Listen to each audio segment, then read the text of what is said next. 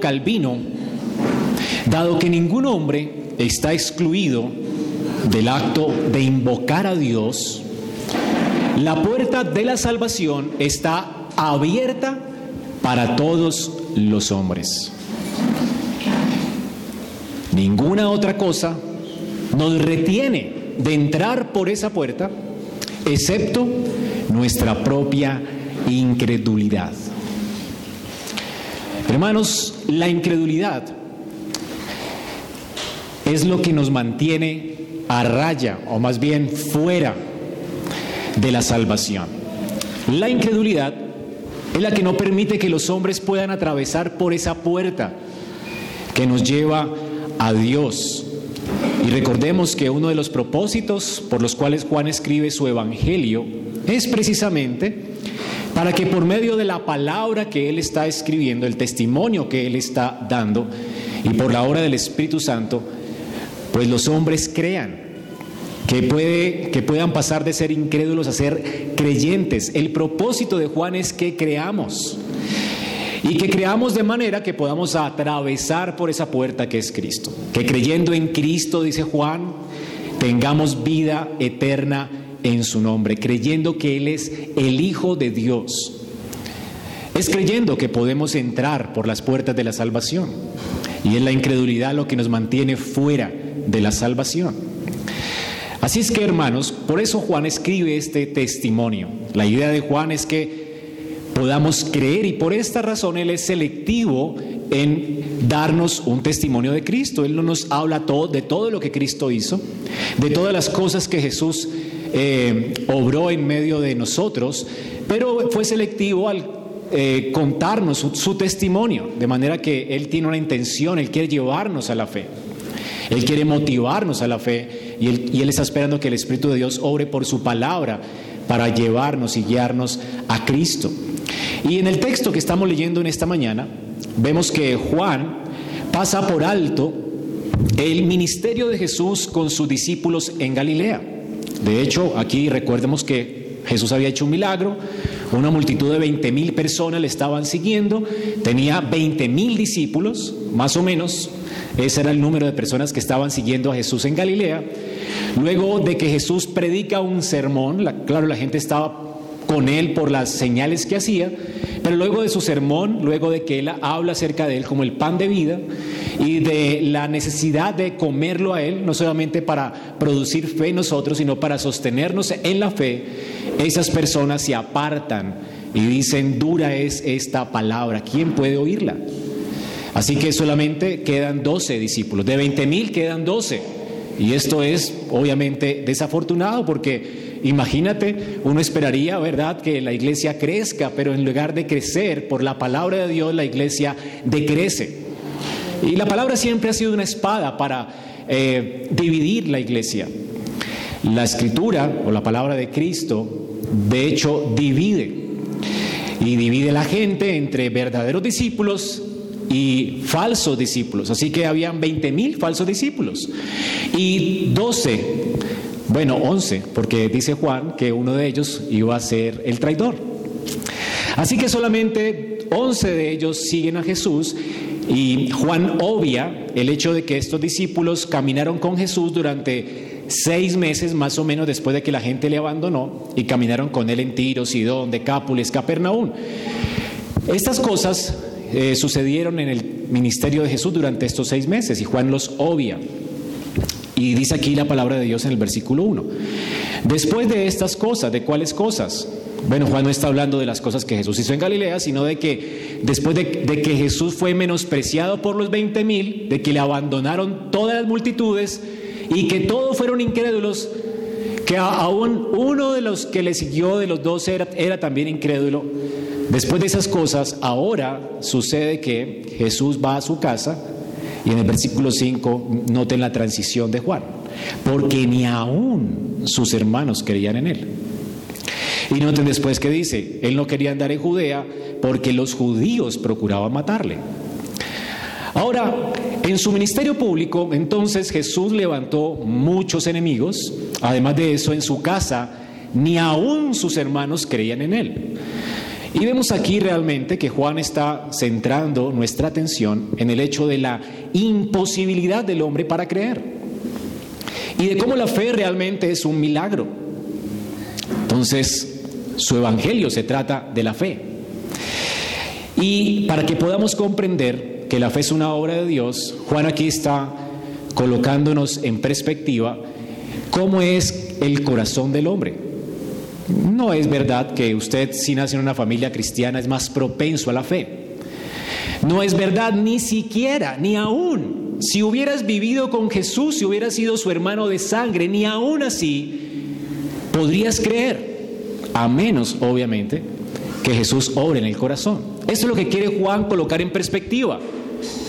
La gente dirá, bueno, es que si yo viera un milagro, creería. No, ni viendo un milagro, ni viviendo con el mismo Dios hecho carne, creerías. Lo que quiere acentuar Juan es lo que Jesús ha dicho en el versículo anterior. Ninguno, versículo 65, 665, ninguno puede venir a mí si no le fuere dado del Padre. No es posible creer en Cristo a menos que Jesús, o que más bien Dios, nos traiga arrastras a Cristo. A menos que Dios haga una obra sobrenatural de darnos vida por medio de la predicación de su palabra. Y creo que Juan sigue con la misma intención. Él pasa entonces del abandono de las multitudes. Las multitudes dejaron solo a Jesús y uno diría, bueno, sus hermanos que lo conocieron, que crecieron con él, lo van, lo van a seguir, lo van a apoyar con los doce, van a, mejor dicho, van a, a seguirlo, van a confiar en Él porque lo han visto crecer con ellos. Pero ni aún sus hermanos creían en Él. ¿Ven la intención de Juan? Así que este es un texto que nos habla de la incredulidad, de cómo la incredulidad está arraigada en el corazón del hombre. Y vamos a ver en nuestro texto, bueno, como varias lecciones acerca de lo que Juan está enseñándonos sobre la incredulidad. En primer lugar, vamos a ver cómo la incredulidad tiene varias manifestaciones. Eh, hay personas que uno diría, bueno, es un incrédulo, seguro es un incrédulo, es odio. Pero hay otras que están con nosotros, pero son incrédulos. Así que tal vez estén con nosotros, tal vez sean parte de nuestra familia, tal vez hasta hayan hecho una profesión de fe en la iglesia pero son incrédulos. Así que la incredulidad tiene varias manifestaciones y vamos a, verlas en esta mañana. En segundo lugar, la incredulidad tiene la misma raíz. Es decir, aunque tenga muchos frutos, muchas manifestaciones, la raíz es la misma. Y vamos a, considerar entonces cuál es la raíz de la incredulidad y a recordar un poco lo que el Señor nos ha dicho atrás en sus sermones.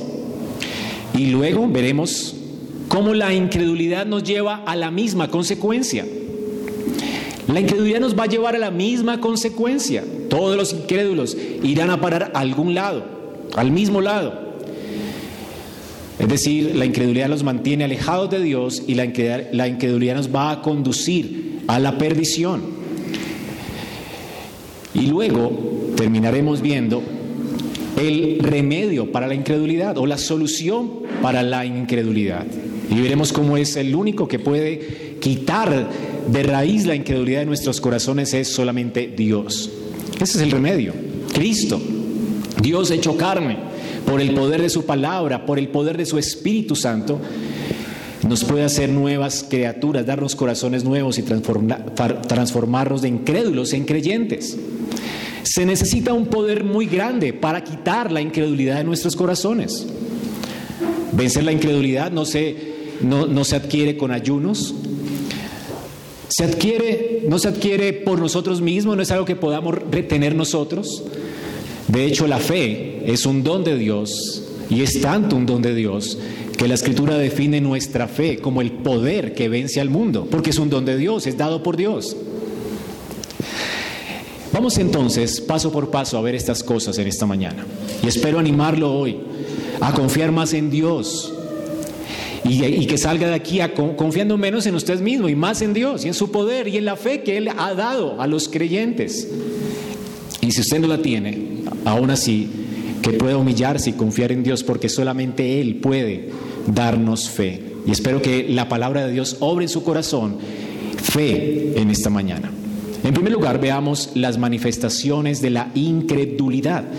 Y noten que Juan 7 del 11 al 13 nos dice que mucha gente estaba buscando a Jesús en la fiesta. ¿Quiénes? Dice los judíos. Los judíos buscaban a Jesús en la fiesta. Él no fue a la fiesta de los tabernáculos, no, no estaba todavía allí. Y se preguntaban los judíos, ¿dónde está? ¿Quiénes eran estos judíos?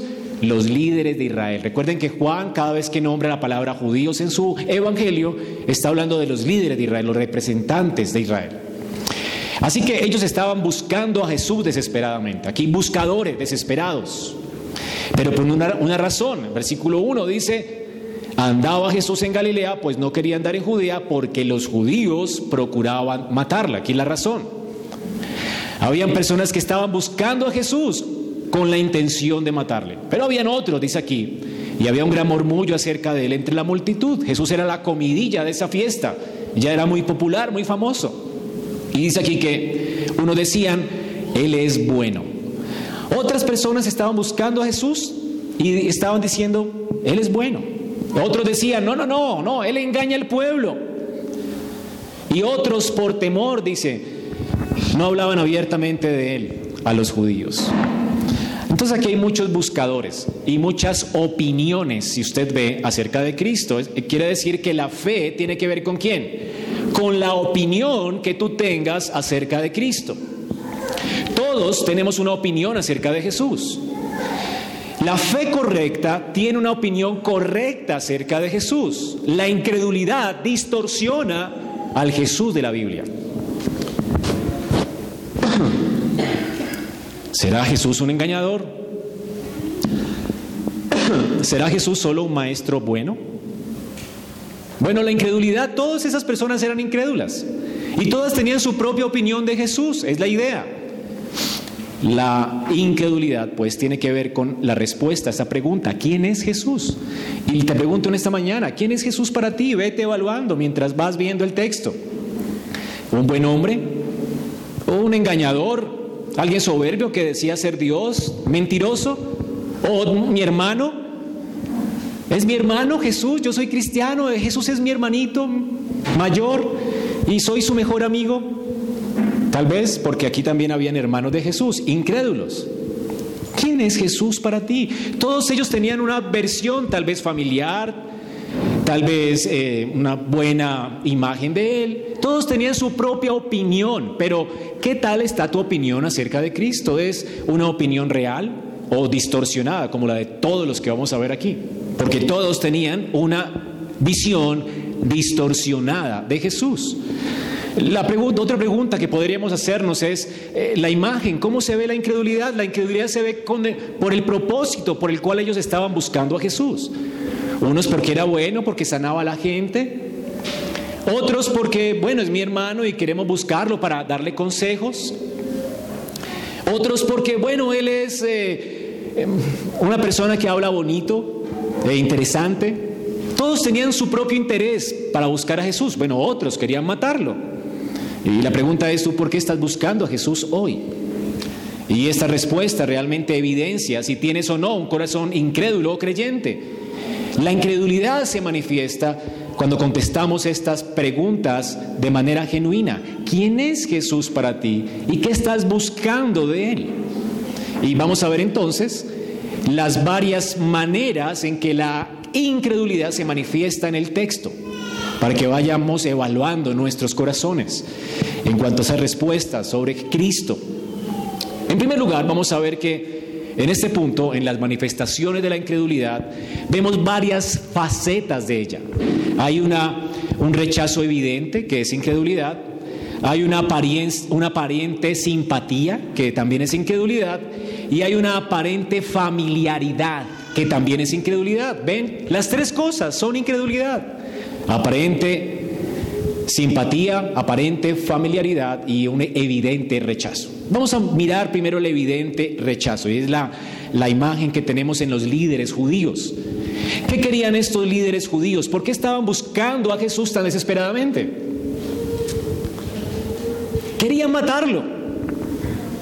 Es todo lo que ellos querían. Dice que ellos, Jesús no fue todavía ya porque procuraban matarle, por eso estaban tan desesperados. Y obviamente, estas personas son las que uno pudiera ver evidentemente, es el evidente rechazo a Jesús. Uno puede decir, sí, un incrédulo. Juan en su testimonio dice que son los líderes de Israel, así que estas personas estaban muy enojadas con Jesús. Recordemos que varias, varios meses atrás ellos habían visto cómo Jesús había sanado a un hombre que era paralítico de nacimiento en el estanque de Bethesda. Llevaba casi muchos años, 39 años, algo así. Paralítico y Jesús lo sana y lo sana en día de reposo. Y luego Jesús da un discurso que los enoja más todavía. Ellos están acusando a Jesús de profano, de blasfemo, porque profanaba el día de reposo y decía que era Dios. Y Jesús dice, pues yo soy Dios y para muestra de un botón no puedo dejar de trabajar en el día de reposo porque el mundo colapsaría sin mí. Él es el sustentador de la vida. Así que Jesús enfatiza que es Dios y enfatiza que Él está por encima del día de guardar el día de reposo. Porque si Jesús, si Dios descansara, pues obviamente el mundo colapsa. El, día de reposo fue creado por causa del hombre, no por causa de Dios. Dios no puede dejar de trabajar, Dios es Dios. Y Él sustenta, gobierna sobre todas las cosas. Aún hoy el, el día de reposo trabaja. Tú necesitas descansar por tu humanidad. Eres humano, finito. Pero Dios no, Dios es infinito. Y Cristo dice, yo soy Dios. Y luego entonces estos judíos se enojaron con Él. Y de hecho ellos no podían ver en las señales que Jesús había hecho el hecho de que había levantado un paralítico que no podía, sino sin poder humano, levantarse de allí, lo levantó. Ellos estaban viendo señales de Cristo y sin embargo ellos no podían ver en las señales a Dios, a Dios hecho hombre, a causa de su envidia hacia Él. Así que la aparente incredulidad aquí tiene que ver con la envidia, el orgullo. Ellos no podían ver cómo las señales de Jesús, cómo sus palabras apuntaban al hecho de que realmente Él era Dios. Ahora su religiosidad no les permitía ver a Cristo y precisamente porque su religión era un sistema también creado por la humanidad, por ellos mismos. Eso es todo sistema humano religioso que su religiosidad les hacía a ellos creer que ellos merecían de alguna manera las bendiciones de Dios, eran gente muy buena. Y tú ves personas que dices que yo soy gente muy buena, yo soy una persona muy buena, ¿por qué me pasa lo que me pasa? Ellos no podían creer, sino que Dios tenía que bendecirlos, Dios estaba obligado casi a salvarlos, porque eran muy buenas personas. Entonces, cuando el hecho de que Jesús haya nacido y haya dicho que Él nació aquí para salvar a los hombres, ellos decían, pues, ¿qué Salvador necesitamos? Nuestra salvación, nuestra salvación es nuestra religión, no Cristo. Así que ellos tenían envidia de Cristo porque no querían aceptar la engorrosa idea de que ellos eran malos, que todo su corazón era, estaba muerto en sus delitos y pecados que lo único que ellos eran simplemente era una fachada, como un sepulcro. ¿Ha visto alguna vez una tumba bien decorada? Bueno, Jesús los compara con eso. Sepulcros blanqueados, por fuera muy bonitos. Creen que tienen derecho a reclamar el cielo por sus obras, pero por dentro putrefacción. Este era el estado en el que estaban estas personas. Y eh, desde el momento en que Cristo nació en la cruz, estaba denunciando el pecado de, que, de, de todo hombre. Todo hombre se ha perdido y por eso fue necesario que Dios viniera en carne. Pero ellos no querían entonces aceptar esta realidad. Chocaba con su sistema de creencias. Ellos, su orgullo no les permitía ver sino a un hombre que competía con ellos. Eh, Jesús era para ellos entonces una competencia. Las multitudes estaban yendo tras Cristo y no tras ellos. Las multitudes estaban abandonando su religión judaica para seguir a Cristo. Y ellos entonces seguramente iban a quebrar. Iban a dejar de recibir las ofrendas del pueblo por su sistema religioso bien creado, fundamentado en las obras de la ley y en las ofrendas. Entonces, estas personas veían a Jesús como alguien que era una amenaza para ellos. Ahora, durante los meses que Juan pasa por alto, los otros evangelios nos muestran que ellos habían enviado comisiones a investigar a Jesús. Estaban detrás de él todo el tiempo, pero estas comisiones eran simplemente para avergonzar o para tratar de avergonzar a Jesús públicamente. Haciéndole preguntas difíciles, a ver cómo lo hacían caer y tropezar para que Jesús fuera avergonzado públicamente y tener una razón para matarlo. Pero obviamente que nadie podría ganar una discusión con el Hijo de Dios porque Cristo es el Hijo de Dios. Ellos siempre salieron humillados, esas comisiones. Y esto pues obviamente eh, amenazó más a los judíos.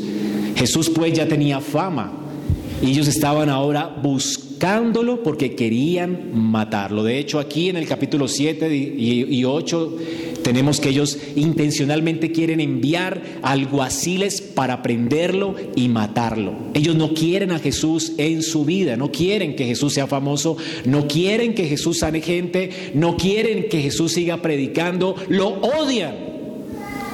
Quieren avergonzar a Jesús, hablar mal de Jesús. Y han regado la noticia, noten allí que Él es un engañador. Engaña al pueblo, es un falso profeta. Así que ellos querían acabar con él. Y esta manifestación de la incredulidad, uno la puede identificar fácil en algunos sistemas religiosos que odian el cristianismo. De hecho, tú lo puedes ver en el judaísmo, que ha sido el mayor perseguidor de la iglesia a través de los siglos. Tú lo puedes ver en el islamismo, que su mayor punto es destruir a Cristo y su nombre. Ellos solamente ven a Jesús como un buen hombre, un profeta y listo, pero no como al Hijo de Dios. Así que vemos también el humanismo, el ateísmo que de frente está chocando, el liberalismo, el progresismo, todos estos ismos abiertamente declaran que venimos, de, que venimos del mono, que la escritura no tiene razón, que todo es casualidad, que no tenemos que darle eh, cuentas a ningún Dios. ¿Qué cuentos de Cristo? ¿Qué cuentos de que Jesús es Dios? Así que ellos hablan mal de la religión cristiana. Para ellos es imposible, ¿verdad?, dirigir un país con la Biblia, porque para ellos no existe un Dios aparte de la legislación, que eso ya es ateísmo práctico, ¿verdad? Es imposible un país sin Dios, porque Dios creó a los países, Él los estableció y los gobierna como quiera. El hombre va a tener que dar cuenta de Dios. ¿Cómo vamos a vivir una vida sin la Biblia? ¿Cómo vamos a vivir en un país sin la Biblia? Eso no es lo que es sueño de un país, un país sin Biblia. Colegio sin Biblia, mi vida sin Biblia, mi familia sin Biblia. ¿Cómo? Si Dios es quien nos creó, ¿cómo descubrir la forma en que nos podemos mover si Él es el que nos creó? Y Él es el que nos gobierna. Así que estos sistemas ateos promueven una vida sin Dios y sin Cristo. Abiertamente, lo hacen. Para ellos, el cristianismo debería morir. Ahora, vamos a ver la aparente simpatía. Esto es muy obvio. Pero ¿qué tal la aparente simpatía? Estas personas no manifiestan odio hacia Cristo, por supuesto. De hecho, lo consideran una buena persona. Dice, Él es bueno. Y, pero aún así, por temor no quieren hablar de Él, no le confiesan, por temor no quieren identificarse con Él, ni siquiera con la iglesia, temen. Tal vez tienen temor a ser menospreciados por la sociedad si pisan una iglesia, o tal vez tienen temor si confiesan a Cristo, tal vez van a mirar con ojos raros porque saben que a los cristianos los miran raro.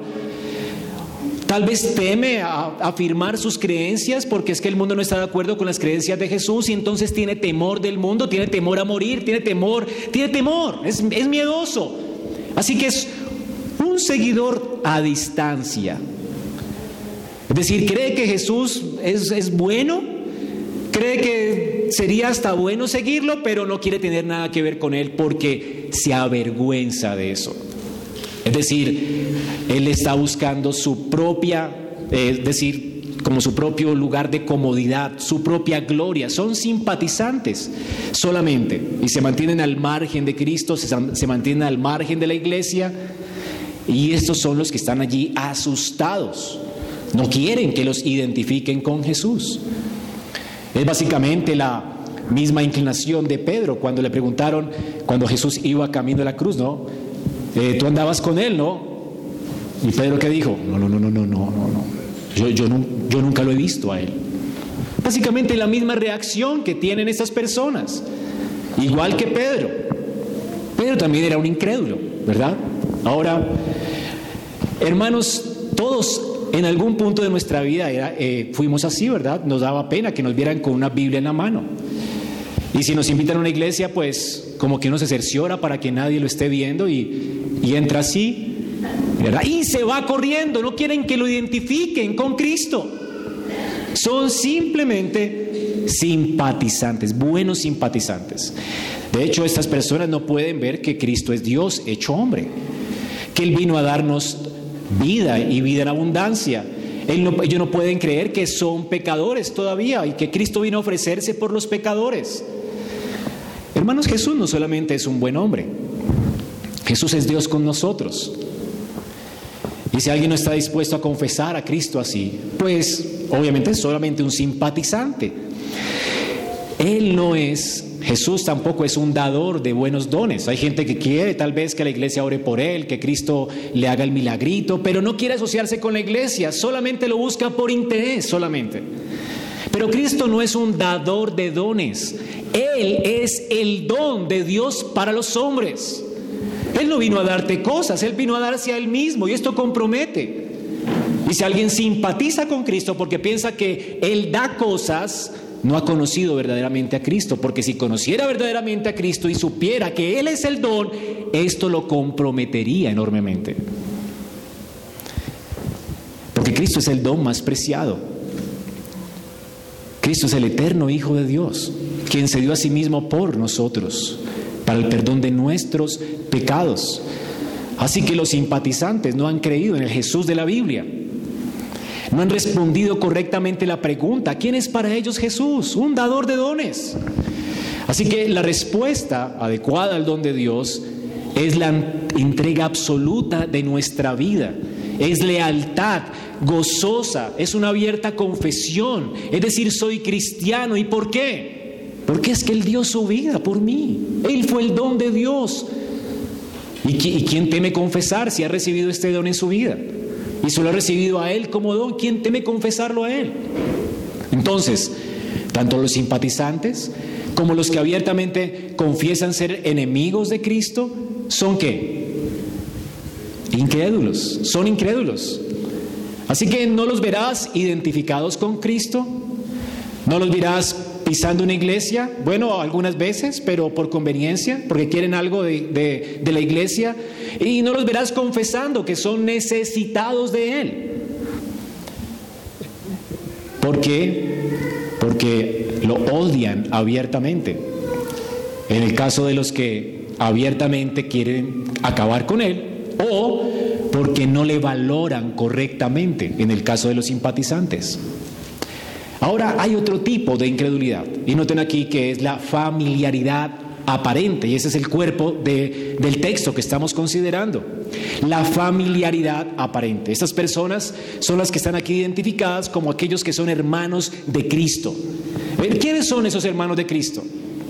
Bueno, en la Biblia, en Mateo 13, nos dice que Jesús tenía hermanos. Juan Calvino dice que eran los primos. En Mateo 13, 55 dicen que son los hermanos. Eh, Juan, Juan Calvino dice que son primos eh, hermanos, porque en el sentido de que la, palabra hermano se usa en la Biblia muchas veces para identificar a alguien como familiar y no necesariamente como hermano. Y muchos otros comentaristas dicen también lo mismo. Pero yo me inclino a pensar, y básicamente el fundamento de estos teólogos es que cuando María estaba en la cruz, a quien eh, Jesús le dice que cuiden a su mamá es a Juan, no a los hermanos. Y si María tenía hermanos, ¿por qué le dice a Juan? Es la pregunta. Pero, pues, por obvias razones, creo que estamos muy adelantados en cuanto a la exégesis bíblica y creo que tienen más razón los que piensan que Jesús tenía hermanos de sangre y que eh, José y María tuvieron más hijos. Y creo que Mateo específicamente está hablando no de los primos, sino de los hermanos. Mateo 13, la gente identificaba a los hermanos de Jesús, 55 y 56. ¿No es este el hijo del carpintero? ¿Hablando de quién? De José. ¿No se llama su madre María? Y creo que es muy claro el texto. Y sus hermanos, ¿para qué hablar de los primos? Está hablando del papá y la mamá. ¿Me hago entender? Entonces para mí es muy claro realmente, no sé por qué Calvino quería eso. ¿Y sus hermanos Jacobo, José, Simón y Judas no están aquí con nosotros? Así que ¿quién eran sus hermanos? Jacobo, José, Simón y Judas. ¿Quién era su padre? José. ¿Y su madre? María. Jesús tenía hermanos. María no siempre fue virgen. Y de hecho, si hubiese sido virgen, hubiera incumplido con su deber conyugal y no sería una mujer piadosa, sino impía. Bueno, Juan entonces claramente dice que Jesús tenía hermanos. Y los hermanos de Jesús eran incrédulos. Dice, aún sus hermanos eran incrédulos. Es decir, las multitudes eran incrédulas. Y uno se espera que los hermanos no, ¿verdad? Porque lo han visto crecer con ellos. Al Dios que es con nosotros, al que nunca pecó. Hermanos, Jesús para ellos era muy familiar. Ellos lo vieron crecer ellos vieron el tabernáculo de Dios con nosotros, vivieron con Él. Casi que fueron como la familia de Obed Edom, ¿se acuerdan? Que no tenían dónde poner cuando venía el tabernáculo a la casa de David, no tenían dónde ponerlo porque el Señor eh, juzgó a dos personas que quisieron, eh, que no quisieron, que quisieron ayudar para que no se cayera. Así que eh, David bravo y enojado dice, ¿qué hacemos con esta eh, caja de madera y la esconden mientras tanto a ver qué hacen con ella en la familia de Obed Edom. ¿Y qué hizo Dios en esa familia? ¿Qué hizo la presencia de Dios en esa casa? Dice que la bendijo. Bueno, la casa de José bendecida porque no era una caja de madera, era la, Dios hecho hombre, la humanidad de Dios. Dios hecho hombre con ellos. ¿No es increíble, hermanos? Yo creo que cualquiera de ustedes habría querido vivir con Dios hecho hombre y verlo crecer con ustedes y, ver el ejemplo de Él, como nunca decía que no cuando lo mandaban a un mandado. Bueno, ¿quién va a la tienda? Yo, yo. Y era servicial.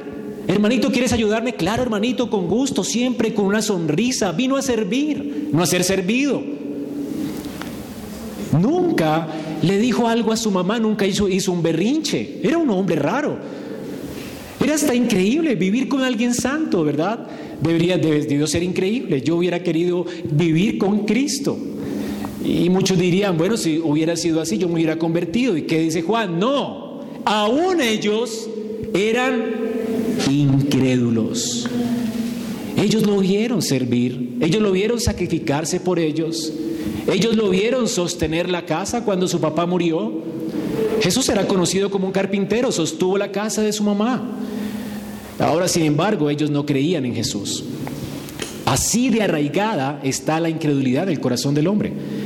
Esto es aquellos que piensan que Jesús les es familiar y pues si nací en una iglesia cristiana, pues ya allí yo ya estoy seguro. No, no es la seguridad porque ya nací en una familia cristiana hermanos de Cristo, eran incrédulos. Aquí están entonces los rasgos de la incredulidad de los hermanos de Jesús. Para entender un poco los rasgos de la incredulidad de ellos, veamos el contexto.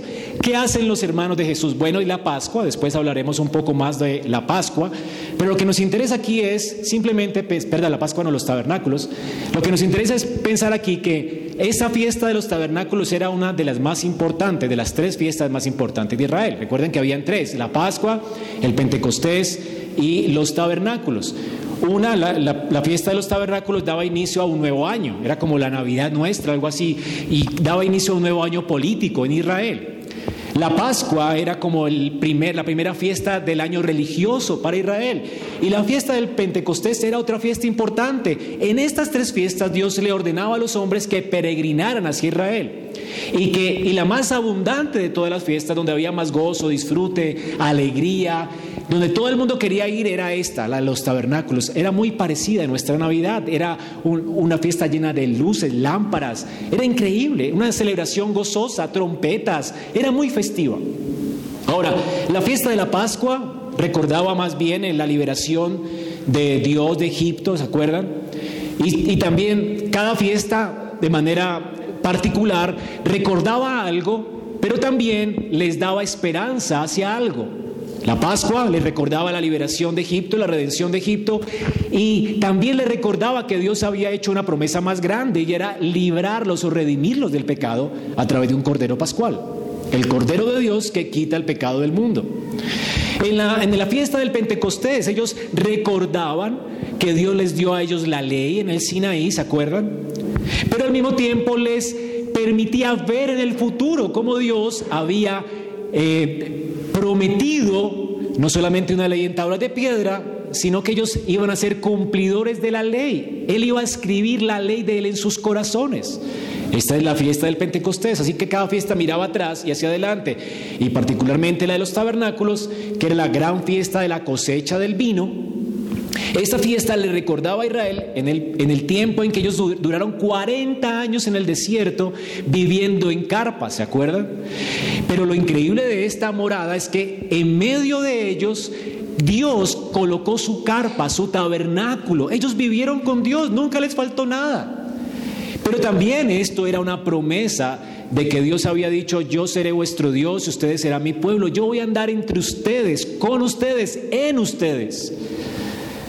Eh, en un sentido nosotros estamos viviendo como ahora esa fiesta gozosa, deleitosa, y en un sentido se cumplirá cuando el Señor nos recoja como una gran cosecha para Él en su segunda venida. Pero esto es lo interesante de las fiestas.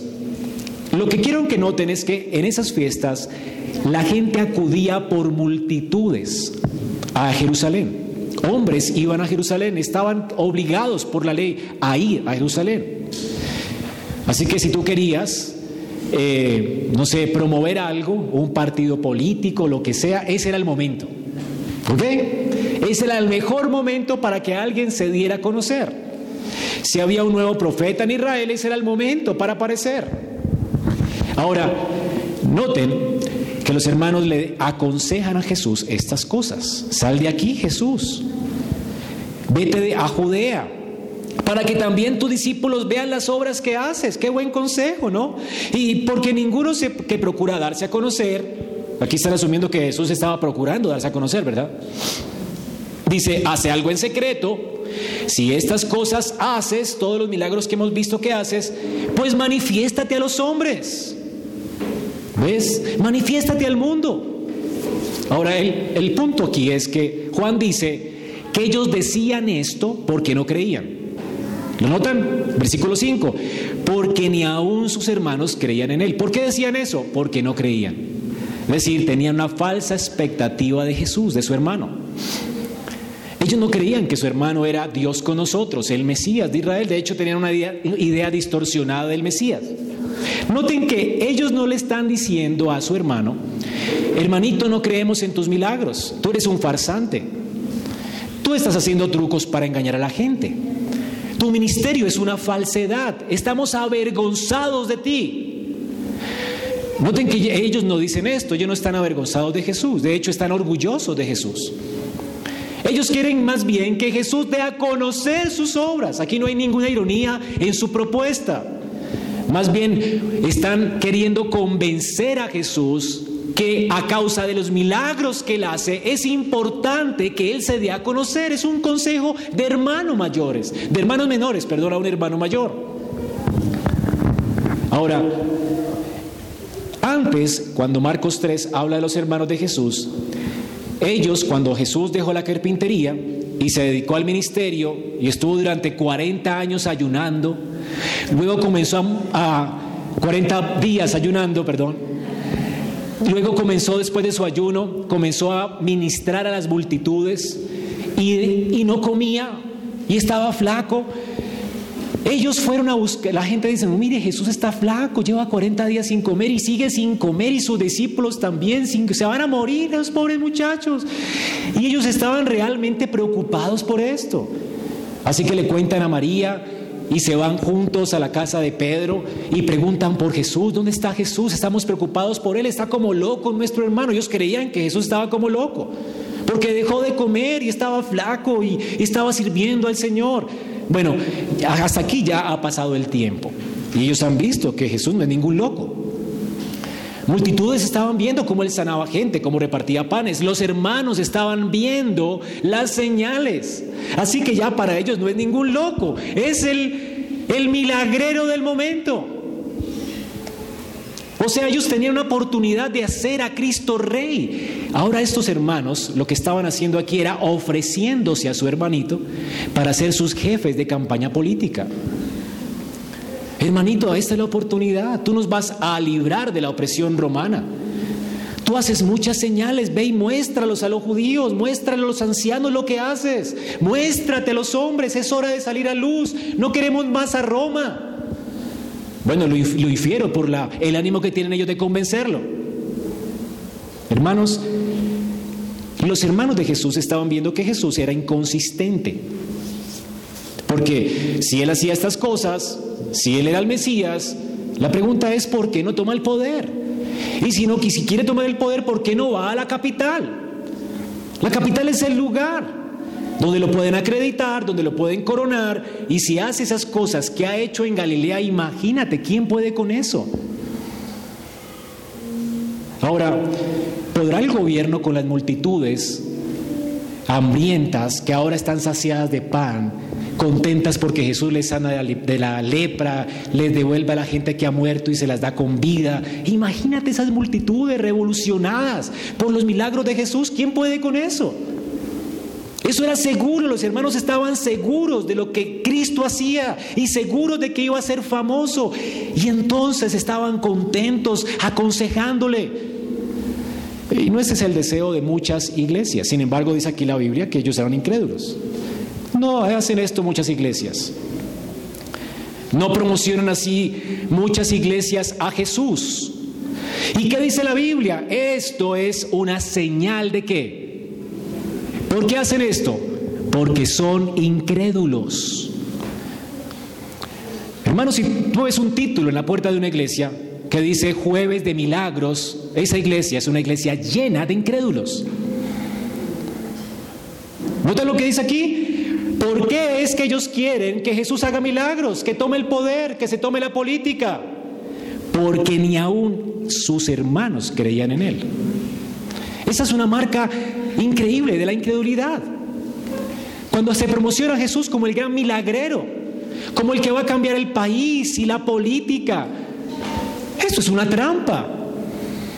Estás cayendo en la trampa de la incredulidad. Eso es incredulidad, una iglesia llena de incrédulos. Entonces, Jesús cambiará tu vida. Jesús transformará tu negocio. Jesús te dará tu mejor vida ahora. Tienes que huir de esas iglesias. Porque allí está la incredulidad, no la fe. Allí no hay fe, hay incredulidad. Porque ni aún allí se, podría decir, creen en Jesucristo. Ni aún allí. Aunque lo promuevan de esa forma.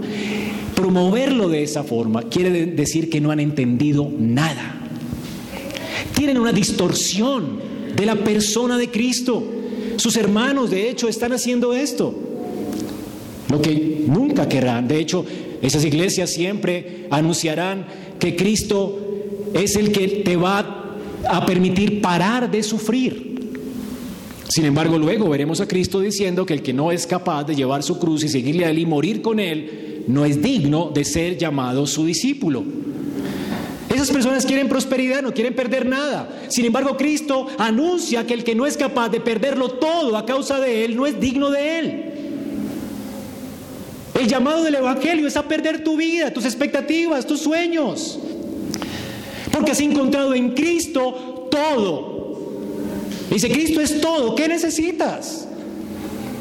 Y este es el llamado de Cristo a dejarlo todo por Él.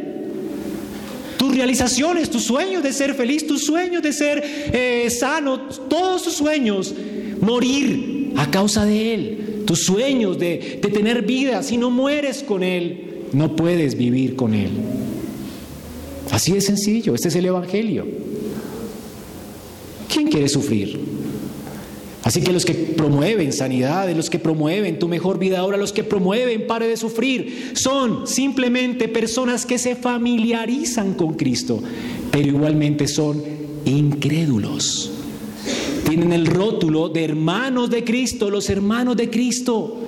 Aquí también somos cristianos, aquí también predicamos de Él, pero ¿de qué forma? Como el milagrero, como el que cambia tu vida, ahora, como el que te da tu mejor vida ahora, como el que prospera tu negocio, como el que te sanará de tu enfermedad, pero jamás hablará de el pecado, del infierno, de creer en él para salvarte de la ira de Dios. Jamás te dirán eso. Te tratarán suavecito con pinzas. Porque en últimas tienen todos ellos la misma raíz de incredulidad. Y esto nos lleva al segundo punto. ¿Cuál es la raíz de la incredulidad? El orgullo. La escritura nos dice, versículos atrás en Juan 5:44, ¿cómo podéis creer cuando recibís gloria los unos de los otros y no buscáis la gloria que viene del Dios único? Es imposible creer. Si lo que está la gente buscando es gloria los unos de los otros, tener el mejor movimiento cristiano, tener el mejor líder cristiano, tener el mejor movimiento cristiano. Están buscando gloria los unos de los otros. El orgullo es la razón por la cual la gente de hecho se ofende con la vida y las enseñanzas de Cristo. ¿Por qué es que ellos se ofenden con Cristo cuando se les predica realmente al Jesús de la Biblia, no al Jesús que se inventaron? El sanador, el milagrero. Si se les predica al Dios de la Biblia se ofenden. ¿Y por qué? Porque son orgullosos. Porque el Evangelio es ofensivo para el hombre. El Evangelio no señala que tú tienes necesidad de ser sano, de tener plata. El Evangelio señala que tú eres irreparablemente un pecador y que estás completamente muerto en tus delitos y pecados y que necesitas un Salvador. Y el Evangelio no solamente proclama esto, Cristo, que es el Evangelio, desde su nacimiento proclamó esto. Hermanos, Jesús nació en este mundo como el remedio de Dios para el pecado de los hombres. Ahora, si el mismo Hijo de Dios tuvo que descender del cielo para ofrecerse como sustituto por nuestros pecados, si el Hijo de Dios fue el remedio para nuestra enfermedad, imagínate cómo es nuestra enfermedad. Si tú tuvieras una enfermedad y te dicen, Tú no sabes cuál es, pero te dicen, bueno, no te queremos decir cuál es tu enfermedad, pero necesitas 10 quimioterapias. Tú que dices, wow, tengo un cáncer. Ahora, si te dicen, tú necesitas a Cristo, tú dices, wow, estoy muerto. Estoy muerto. Porque si lo que necesito es que Dios descienda, y que Dios descienda y muera por mis pecados y que transforme mi corazón y que quite mi corazón de piedra y me dé un corazón de carne y que me dé vida siendo Él el pan de vida y que me sostenga la vida. Es porque soy inútil, soy un fracaso. La venida de Cristo en gloria a esta tierra, en su humanidad, es una increíble exposición de la gravedad de la condición del hombre. Jesús no tenía solamente que hablar para decirnos que estábamos mal, como lo vimos la semana pasada. La misma vida de Jesús denuncia la maldad que tenemos. Y es lo que Jesús dice a los hermanos más adelante. Dice, porque yo testifico de él, el mundo me aborrece. A ustedes no los aborrecen, pero a mí sí, porque yo doy testimonio del mundo. Es decir, Él alumbra al mundo, Él da testimonio de cuán perverso y pecaminoso es el mundo. Por eso es que el mundo lo aborrece. ¿No se ha puesto a pensar cómo es que el mundo aborrece a Cristo por eso? Porque Él expone al mundo desde que nació. Él expuso al mundo en su vida y a través de su predicación expuso al mundo sepulcros blanqueados, víboras. Todas estas cosas que Jesús decía. ¿Cómo comparaba a las personas con perrillos, verdad? Con animales inmundos. Hijo del diablo. Hijo de vuestro padre el diablo sois y los deseos de vuestro padre queréis hacer. No solamente lo hizo con su nacimiento, lo hizo con sus palabras, pero también lo hizo con su muerte. Imagínate, la muerte de Cristo expuso la corrupción del hombre. Piensa por un momento, las mejores cortes que han existido en la humanidad han sido la corte judía en el tiempo de Cristo la corte del Sanedrín, porque usaba la Biblia, ¿no? Y la corte romana. Los mejores filósofos, la, la mejor política. De hecho, nosotros somos herederos de esas políticas, ¿verdad? Justas. La mejor justicia del Sanedrín, la mejor justicia de Roma. Cometió la peor injusticia de la historia, condenar a un justo. No expuso la cruz, la maldad de las instituciones humanas. Todas las instituciones humanas son corruptas. Todas prometen acabar con la corrupción. Por eso es que tenemos pluralidad de ancianos en esta iglesia, porque somos corruptos. ¿Quién frena la corrupción? Sino el único, el único que no es corrupto es Cristo. Hermanos, toda institución humana fue denunciada por Cristo en la cruz. La peor corrupción de la historia. Así que por eso es que odiaban a Cristo. Por eso es que el mundo odia a Jesús. Por eso es que el humanismo cree sí en un Jesús bueno que alimentó multitudes como un ejemplo digno de seguir, pero ese no es Jesús. Jesús es el Hijo de Dios, el Salvador del mundo, que descendió a esta tierra a causa de, nuestra, de nuestro quebranto y gran debilidad, de nuestra miseria. Así que ¿Por qué estas personas? ¿Cuál es la raíz de la incredulidad? El orgullo, la vanagloria, la arrogancia. Los líderes no podían creer en Cristo, no podían tener fe en Él, porque ¿qué implicaba creer en Cristo? Implicaba creer lo que Él decía de ellos, implicaba creer que ellos no eran los hombres que decían ser, que no eran buenos, que no es, nunca han hecho un bien en su vida, que todo el bien que han hecho en su vida es solamente mera hipocresía, mera apariencia que toda su naturaleza del corazón de ellos era de continuamente el mal, que eran corruptos y que necesitaban un Salvador. ¿Quién quiere reconocer esto?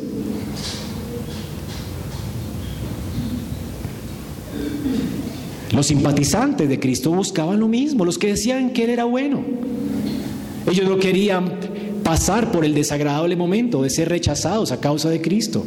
Ellos querían ser aceptados.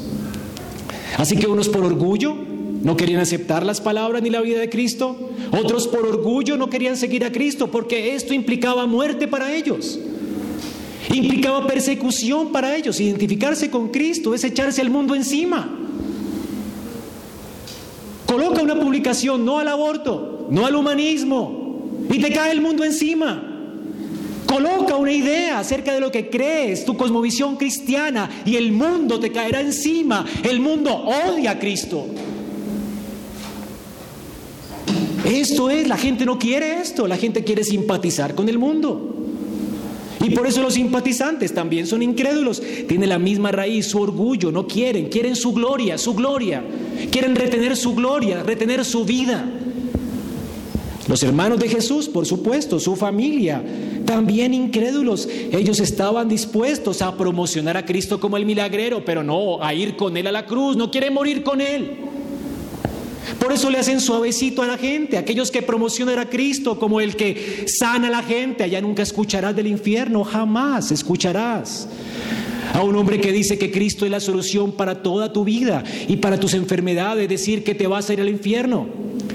Jamás escucharás que estás bajo la ira de Dios y que si no corres a Cristo vas rumbo al infierno. Jamás lo escucharás. Porque no estiman tu salvación, se estiman a sí mismos, quieren un grupo de gente que los siga a ellos, son igual de orgullosos. Ese es el problema del hombre, su orgullo, su orgullo. Nadie quiere morir con Cristo. Quieren la alabanza de los hombres. Y esto es lo que Jesús denuncia aquí. Esto es lo que sus hermanos querían. Ahora, ¿cuáles son las consecuencias de la incredulidad? Esas son las marcas, las consecuencias. Recordemos que las multitudes se apartaron de Jesús. ¿Y qué hicieron los hermanos?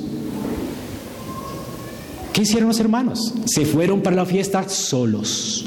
Se apartaron de Jesús. La incredulidad te aparta de Cristo.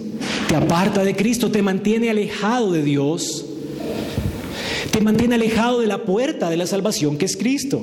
Porque Jesús nunca irá de la mano con los soberbios. Dios dice que Él resiste a los soberbios y da gracia a quienes. El problema es que no hay ninguno humilde.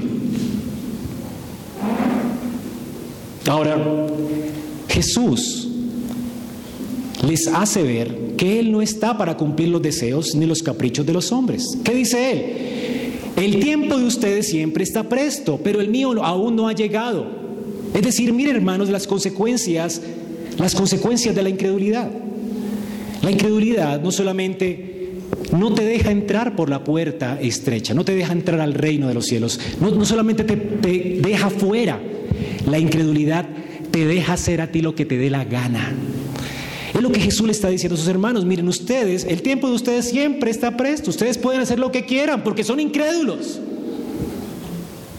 Pero mi tiempo no.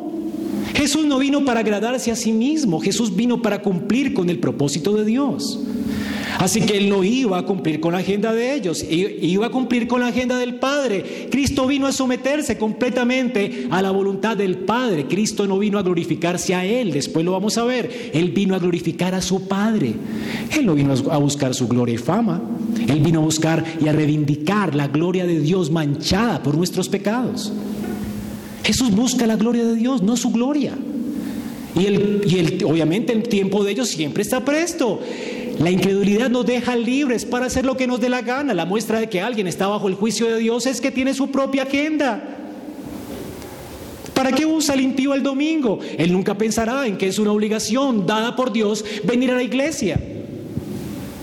El impío no considera a Dios en sus caminos, ni considera a sus hermanos en sus caminos, ni considera que es importante el discipulado. Él, él piensa en su agenda, en su pequeño mundo. Él compra cosas para él, consigue cosas para él, hace las cosas para él, hace lo que le dé la gana. Esa es la marca de un incrédulo. El tiempo de él siempre está presto, siempre tendrá tiempo para otras cosas. Su tiempo jamás está delimitado por la voluntad de Dios. Él jamás piensa, ¿le agradará a Dios esto? ¿Glorificará a Dios esto? Y Jesús también dice a ellos, aquí está la consecuencia entonces de nuestra incredulidad. No puede el mundo aborreceros a vosotros, mas a mí me aborrece porque yo testifico de él. Otra consecuencia de la incredulidad es que el mundo te va a amar. El mundo te va a amar. Si eres un incrédulo, el mundo te ama.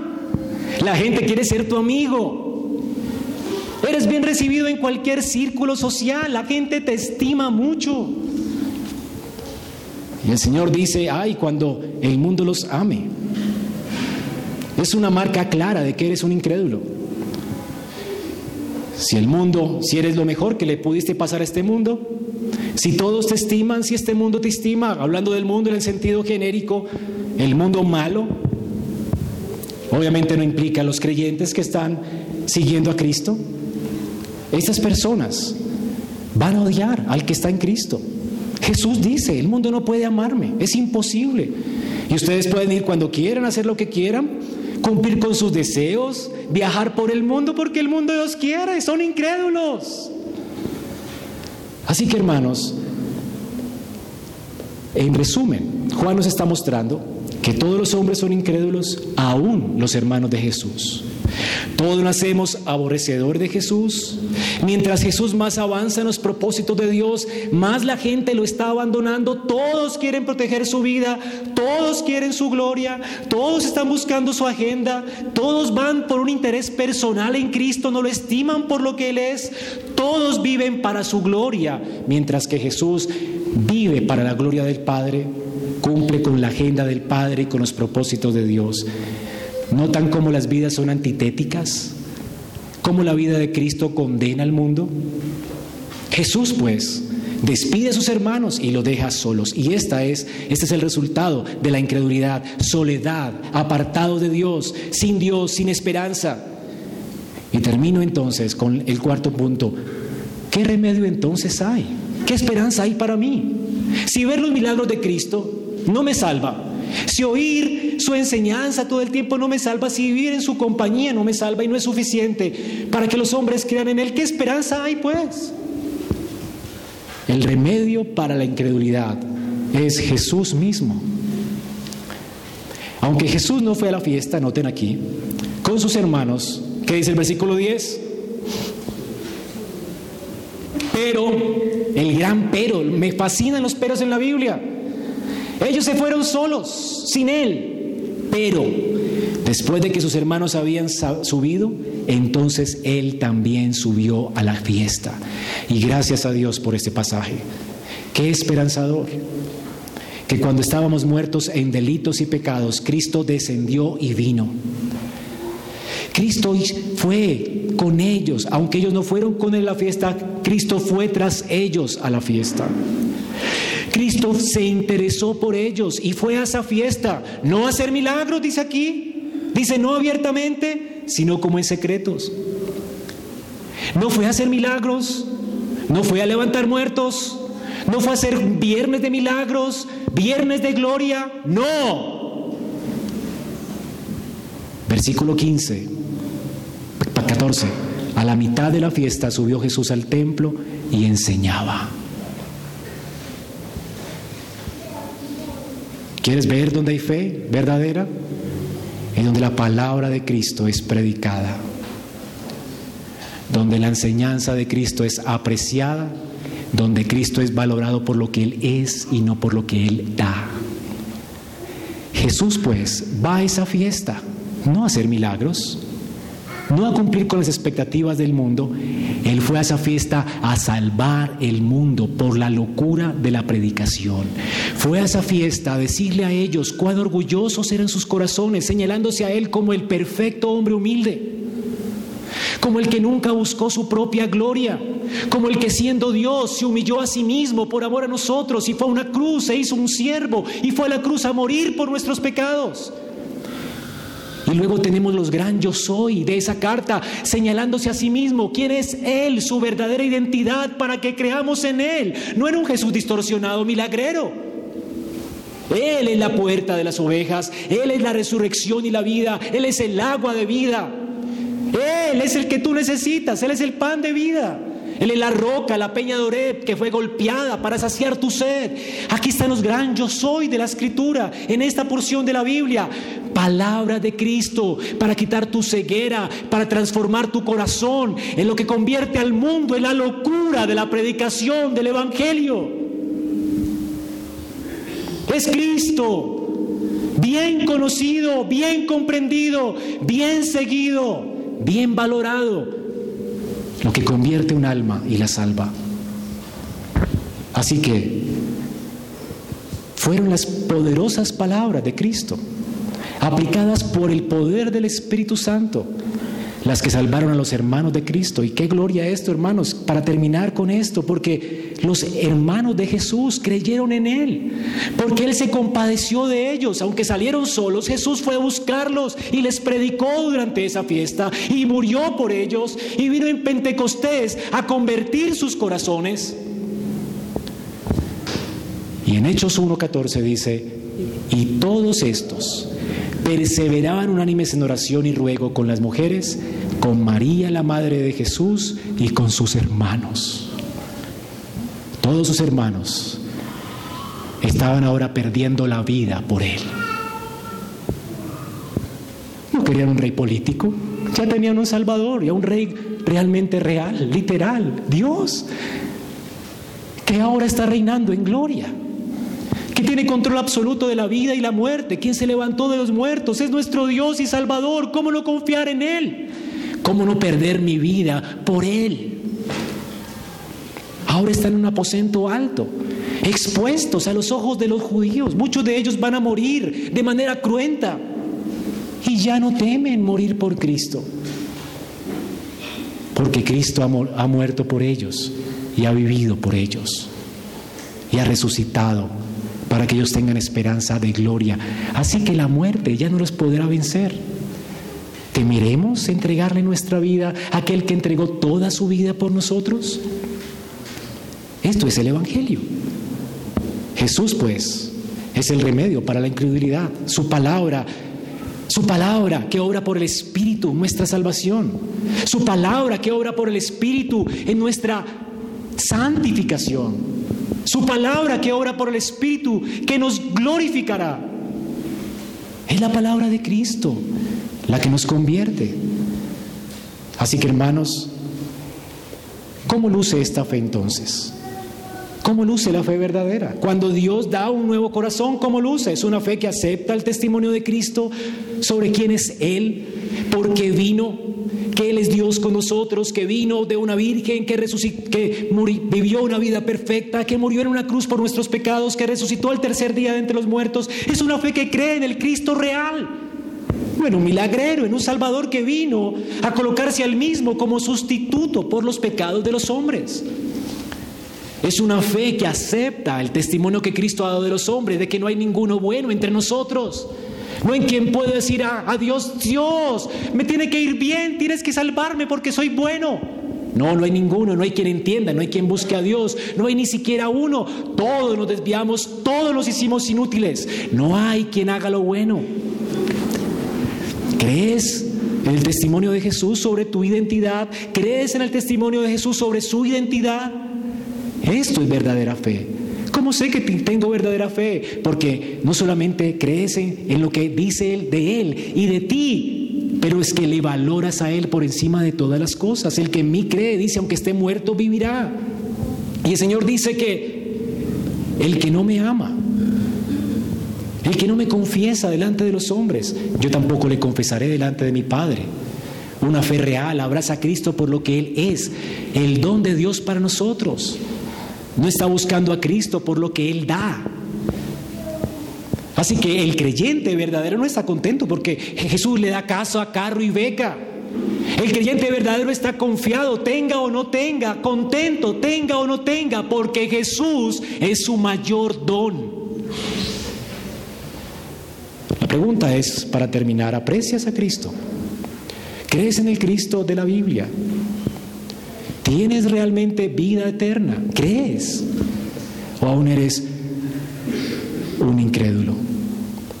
El que tiene una fe salvadora se va a identificar con Cristo, le, proclamas, le confiesas a Él delante de los hombres, vives para Él, le amas, has muerto con Él. ¿Sabías lo que Pablo dice en 2 de Corintios 5:14? Pues el amor de Cristo nos constriñe, nos apremia, sabiendo esto, que uno murió por todos, por consiguiente, todos murieron. Si Él murió por ti, ¿acaso estás muriendo por Él? ¿Estás renunciando a tu agenda por Él? ¿A tus sueños por Él? ¿A tu vida por Él? ¿Estás dejando el pecado por amor a Él? Porque el que vive para Él ya no vive para Él, sino para aquel que murió y resucitó por ellos.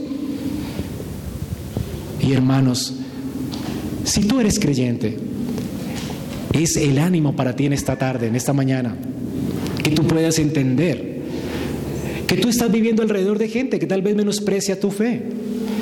Y no te echen la culpa cuando alguien no cree por tu testimonio, ni porque viva contigo. Los hermanos de Jesús eran incrédulos, sin embargo, tenían al Dios con ellos. Ahora no te creas tú el redentor. Más bien imita a Cristo que descansaba en la gracia del Padre. Todo aquel que el Padre me da vendrá a mí. Descansa pues en Dios mientras predicas en tu familia, a tus hijos, a tu familia. Descansa en su gracia.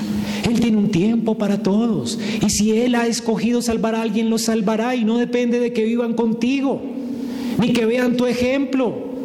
No te dejes engañar por Satanás, ni te culpes por la condenación de otros. Sé más bien responsable en predicar y anunciar el Evangelio y descansa en la gracia de Dios. Y si se burlan de ti, y si te rechazan en la universidad, en el colegio, mientras vives para Cristo y mueres para ti, ¿qué importa? Él también fue menospreciado. Y recuerda que tienes un sacerdote que puede compadecerte de tu soledad. Cuando la gente te deje solo, cuando la gente se burle de ti, hubo alguien que fue desnudado de una cruz y que sufrió gran contradicción contra él. Burladores contra él escupieron a él. Él te entiende perfectamente. Y si te mantienes firme y sigues confesándole delante de los hombres, Él también te confesará delante de su Padre que está en los cielos. Tú, si mueres para Él, vas a vivir con Él, porque Él es tu vida. Así que nunca, nunca tires la toalla. Sigue confesando a Cristo con valor, sigue sosteniendo la escritura con valor. No tengas una vida privada y pública. La vida es para tu familia, la Biblia es para tu familia, la Biblia es para tu vida, la Biblia es para el gobierno. Así que si Dios te ha llamado en cualquiera que sea tu vocación, usa la Biblia como tu herramienta, como tu fundamento para vivir.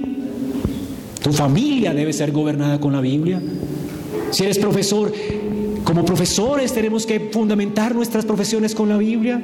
Si está llamado a ser abogado, presidente, alcalde, lo que sea, es la Biblia, tu manual. Es la justicia de Dios, es la forma sabia en la que Dios dirige el cosmos y el mundo. No temas de anunciar al mundo que Dios gobierna, que nuestro Dios reina. Él es el rey. No temas, hermano, si no cree. Vamos a ponernos de pie Esperamos que este mensaje haya sido edificante para tu vida. Si deseas este y otros mensajes, visita nuestra página en internet iglesiaraa.org. Este es un recurso producido para la Iglesia Cristiana Bíblica Raha.